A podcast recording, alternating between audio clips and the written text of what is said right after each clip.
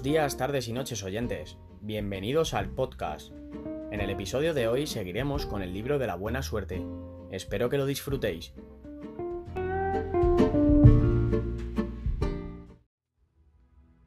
Capítulo 5 de la segunda parte. Stone, la madre de las piedras. Durante el sexto día, Not se dedicó a vagar apesadumbrado por el bosque encantado. Realmente no pensaba que fuera a encontrar ningún trébol, pero tampoco quería volver solo al castillo real. Puestos a hacer el ridículo, prefería hacerlo en compañía de Sid. Además, le costaba tanto reconocer sus errores o fracasos que optaba por responsabilizar de los mismos a otros. Soy víctima de un error o de un engaño de Merlín, se decía. El sexto día fue el más aburrido de cuantos pasó Not en el bosque. A pesar de que logró cazar bastantes animales raros y topó con extrañas plantas, no ocurrió nada relevante. Lo peor era una sensación que le deprimía enormemente. Estaba ya convencido de que él no tendría suerte en la vida, de lo contrario, ya habría encontrado el trébol mágico. A no ser, claro está, que Merlín le hubiera engañado. Pero si Merlín le había engañado, ¿por qué no volver al castillo? ¿Por qué en el fondo seguía esperando? Esperar era darle la razón a Merlín, era confiar aún en la suerte. Por otra parte, cuanto más esperaba, más cierto se hacía su temor de que la suerte no llegaría. ¿Qué estaba haciendo mal? ¿Por qué era tan desgraciado? Aún no se ha cumplido el plazo. Yo merezco la suerte, soy especial, pero llevo muchos días aquí y nada indica que encontraré el trébol, se decía Not. Así transcurrió el día para el caballero del caballo negro y la negra capa. Como no le quedaba nada más que hacer, decidió ir a hablar con Stone, la madre de las piedras. Quería confirmar con alguien más lo que ya sabía, en el bosque encantado no iban a hacer ningún trébol mágico, que él no era una persona de suerte. No era extraño que Not hiciera eso. Ese es un rasgo curioso de las personas que piensan que no tienen suerte. Buscan otras personas que les confirmen su forma de ver la vida. Ser víctima no le gusta a nadie, pero exime aparentemente y solo aparentemente de toda la responsabilidad de la desgracia. Stone se hallaba en la cima del peñasco de los peñascos, una montaña inhóspita toda ella hecha de piedra. La escalada fue dura. Desde arriba veía casi todo el bosque encantado. Pensó que le gustaría encontrar a Sid para hablar con él y preguntarle si deseaba volver ya al castillo real. En la cima encontró a Stone, la madre de las piedras, que hablaba con otros pedruscos. Stone se dirigió a él. Hombre, mira, uno de los caballeros que andan buscando tréboles. Desde hace cuatro días no se habla de otra cosa en el bosque. Has encontrado al trébol mágico y emitió una pequeña risita burlona. Ya sabes que no, respondió Not visiblemente enfadado. Dime, Stone, ¿verdad que no hay ningún trébol mágico de cuatro hojas en este bosque? ¿O quizás hay alguno por aquí entre estos peñascos? No es posible, ¿verdad? La madre de las piedras se desternillaba de risa. Pues claro que no. ¿Cómo quieres que crezcan tréboles entre las rocas? Se nota que empiezas a estar trastornado después de tantos días vagando por el bosque encantado. Deberías tener cuidado. Si pasas demasiado tiempo aquí acabarás loco, como casi todos los humanos que han deambulado por este bosque sin una meta clara. No, aquí no hay tréboles. Los tréboles mágicos de cuatro hojas no pueden nacer donde hay piedras. Not descendió despacio el peñasco de los peñascos y durante todo el descenso oyó las carcajadas de Stone. Ya no había nada que hacer. Su temor se había visto finalmente confirmado. No tendré buena suerte, pensó. Luego se acordó de Sid y se alegró con amargura porque este otro loco tampoco encontrará el trébol mágico por mucho que se pase por el bosque. Pensar en el fracaso de Sid le tranquilizaba, le consolaba e incluso le alegraba. Si no hay trébol mágico para mí, tampoco lo habrá para él, dijo en voz alta con rabia y convencido. Luego montó en su caballo y partió en busca de un lugar en el que dormir.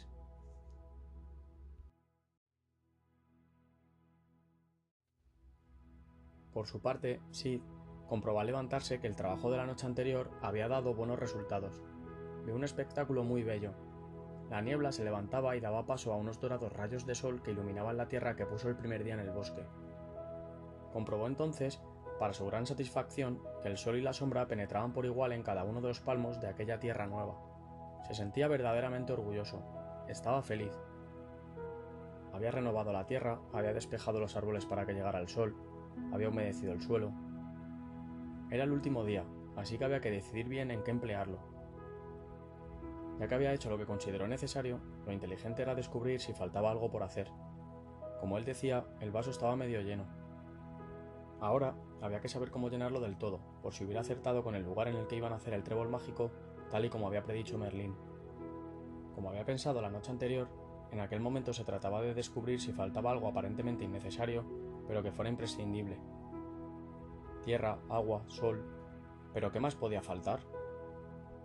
Así pues, se pasó el sexto día preguntando a todos los seres que fue encontrando por el bosque qué es lo que podía faltarle a la tierra, además de la sombra, el sol y el agua, para que naciera un trébol de cuatro hojas, pero nadie supo decirle qué era lo que faltaba. Era ya mediodía, y no se le ocurría a quién más podía preguntar. Necesitaba inspiración, perspectiva. Así que se le ocurrió ir al punto más elevado del bosque para comprobar si desde allí veía algo que le permitiera saber si le faltaba algo más por hacer. La perspectiva, la distancia, tener el horizonte en la vista siempre da ideas útiles e inesperadas, pensó.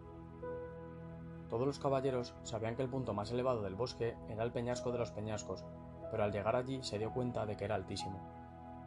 Quedaba solo medio día para que acabara el plazo que Merlín les había dado. ¿Tenía sentido subir? Aunque le llegara la inspiración, tampoco tendría demasiado tiempo para hacer algo. Aún así, decidió subir. ¿Por qué? Sencillamente porque pensó en lo que ya había hecho y el trabajo y la dedicación que había invertido. Partiendo de lo que ya había logrado, quizá fuera aconsejable y bueno trabajar hasta el final para saber si aún faltaba algo por hacer. Escaló la montaña. Empezó a notar la suave brisa que llegaba lejos del nivel del suelo al elevarse. Finalmente alcanzó la cima. Se sentó y empezó a otear el horizonte en busca de inspiración. Nada. De pronto, una voz le sobresaltó. Salía de... de la roca que pisaban sus pies. Era Stone, la madre de las piedras. ¡Me estás aplastando! Sid se sobresaltó tanto que casi cayó peñasco abajo. ¿Una roca que habla? Lo que me faltaba por encontrar. No soy una roca que habla, soy Stone, la madre de las piedras, puntualizó visiblemente molesta. Supongo que tú debes de ser el otro caballero que anda buscando el... el trébol mágico. ¿Eres de veras la madre de las piedras? Entonces, no entenderás mucho de tréboles, ¿verdad? Evidentemente, no entiendo mucho de tréboles, pero algo sé, le contestó. Ya se lo he dicho al otro caballero, al que vestía de negro. Donde haya piedras no pueden crecer los tréboles de cuatro hojas. ¿Has dicho de cuatro hojas? replicó Sid. Sí, de cuatro hojas. ¿Y los de tres hojas? volvió a preguntar. Los de tres hojas sí que pueden nacer en un suelo con piedras, pero los de cuatro hojas crecen con menos fuerza, por lo que precisan un suelo totalmente libre de piedras, que no impidan su crecimiento. Aquella pequeña apreciación, lo que necesitaba un trébol de tres hojas y lo que necesitaba uno de cuatro, que hubiera parecido banal para muchos, no lo fue para Sid. Él sabía que, a menudo, los elementos clave solamente se descubren en los pequeños detalles. En lo obvio, en lo ya conocido, difícilmente se encontraba la respuesta a lo aparentemente innecesario pero imprescindible. Claro, ¿cómo no me había dado cuenta antes? Mil gracias, me voy, apenas me queda tiempo. Sid bajó apresuradamente el peñasco de los peñascos. Tenía que correr a toda velocidad hasta la zona escogida. No había quitado las piedras de su parcela de tierra. Al llegar, quedaban todavía dos horas de luz. Sid quitó todas las piedras una a una. De hecho, la zona escogida estaba llena de ellas. Si por casualidad la zona escogida por él fuera el lugar donde iban a hacer el trébol mágico, este nunca hubiera crecido a causa de las piedras. Sid se dio cuenta de lo importante que era valorar y reconocer lo alcanzado, o lo que él definía como la parte ya llena del vaso, así como concentrarse en lo que pudiera faltar. Eso siempre le había ayudado a avanzar. Sid también se dio cuenta de que en los pequeños detalles se hallaba información clave. Aun cuando todo pareciera hecho y no quedara más por hacer, si uno mantenía la actitud adecuada, si se estaba dispuesto a saber si faltaba algo más por hacer, siempre se encontraban pistas que encauzaban por el buen camino. De hecho, eso era lo que había pasado. Qué buena decisión no dejar para el día siguiente la poda de las ramas, de lo contrario, nunca hubiera sabido que había que retirar las piedras. Una noche más se puso a dormir junto al espacio que había creado, y una noche más se imaginó al bello trébol mágico en todo su esplendor, en el centro de la tierra que él había preparado, iluminado, regado y limpiado de las piedras. Esa noche, además, imaginó cómo lo tomaba en sus manos.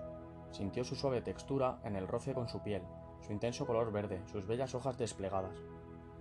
Le pareció incluso que sentía el agradable olor a clorofila que el trébol mágico desprendía.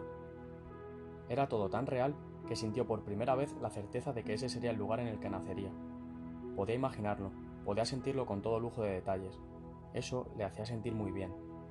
Un profundo sentimiento de alegría serena y de paz interior le acompañaba. Llegó la oscuridad. Solamente quedaba una noche, la víspera del día en que tenía que nacer en el bosque encantado el trébol mágico de cuatro hojas, el trébol de la suerte ilimitada. Sexta regla de la buena suerte. Aun bajo las circunstancias aparentemente necesarias, a veces la buena suerte no llega. Busca los pequeños detalles circunstancias aparentemente innecesarias, pero imprescindibles.